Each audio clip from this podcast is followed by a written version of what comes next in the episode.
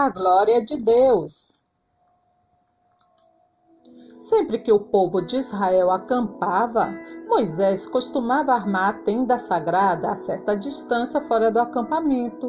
Ela era chamada de tenda da presença de Deus, e quem quisesse consultar o Senhor ia até lá.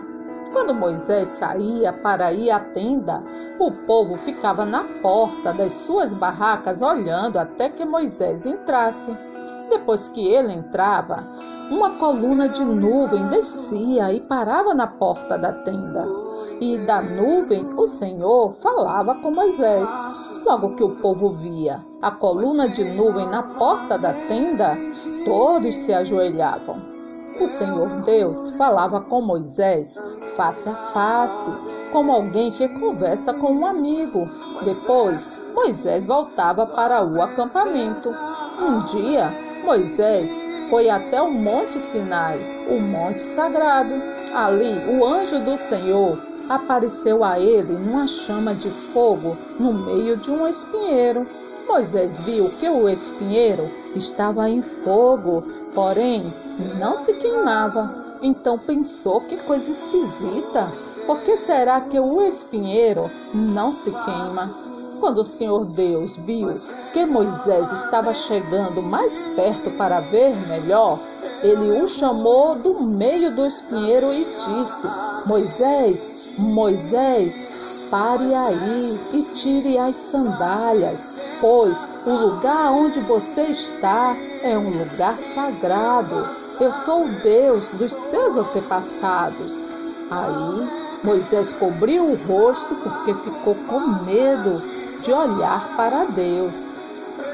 Ó oh, Senhor, estou cheio de temor. Faze agora, em nosso tempo, as coisas maravilhosas que fizeste no passado, para que nós também as vejamos, mesmo que estejas irado. Tem compaixão de nós. É verdade que me mandaste guiar este povo para aquela terra Porém, não me disseste quem é que irá comigo.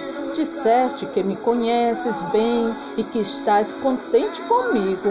Agora, se isso é assim mesmo, fala-me dos teus planos para que eu possa te servir e continuar a te agradar. Lembra que escolheste esta nação para ser tua.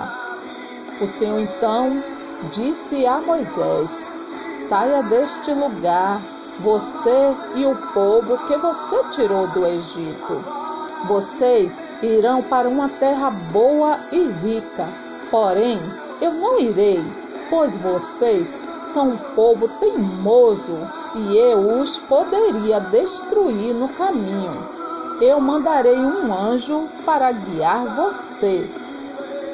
Quando Moisés deu essa mensagem aos israelitas, eles começaram a chorar. Então o Senhor mandou que Moisés dissesse a eles: Vocês são um povo teimoso. Se eu fosse junto com vocês, mesmo que fosse por apenas um momento, eu os destruiria completamente. Vou resolver o que vou fazer com vocês.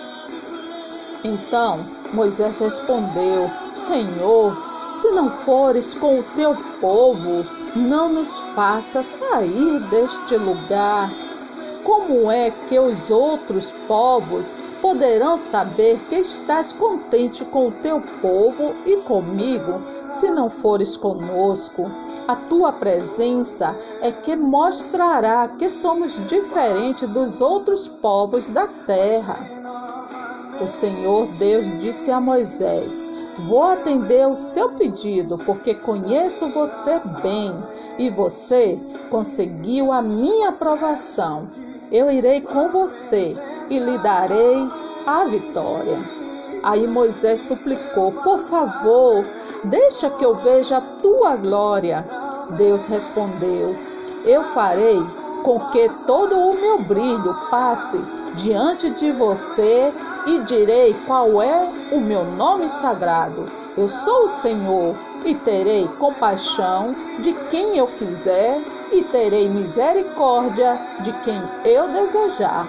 não vou deixar que você veja o meu rosto, pois ninguém pode ver o meu rosto e continuar vivo. Mas aqui há um lugar perto de mim onde você poderá ficar em cima de uma rocha. Quando a minha glória passar, eu porei você numa rachadura da rocha e o cobrirei com a minha mão até que eu passe. Depois tirarei a mão e você me verá pelas costas, porém não verá o meu rosto. Depois disso, ouvi no céu uma voz forte, como se fosse a de uma grande multidão, que dizia: Aleluia! A salvação, a glória e o poder pertencem ao nosso Deus.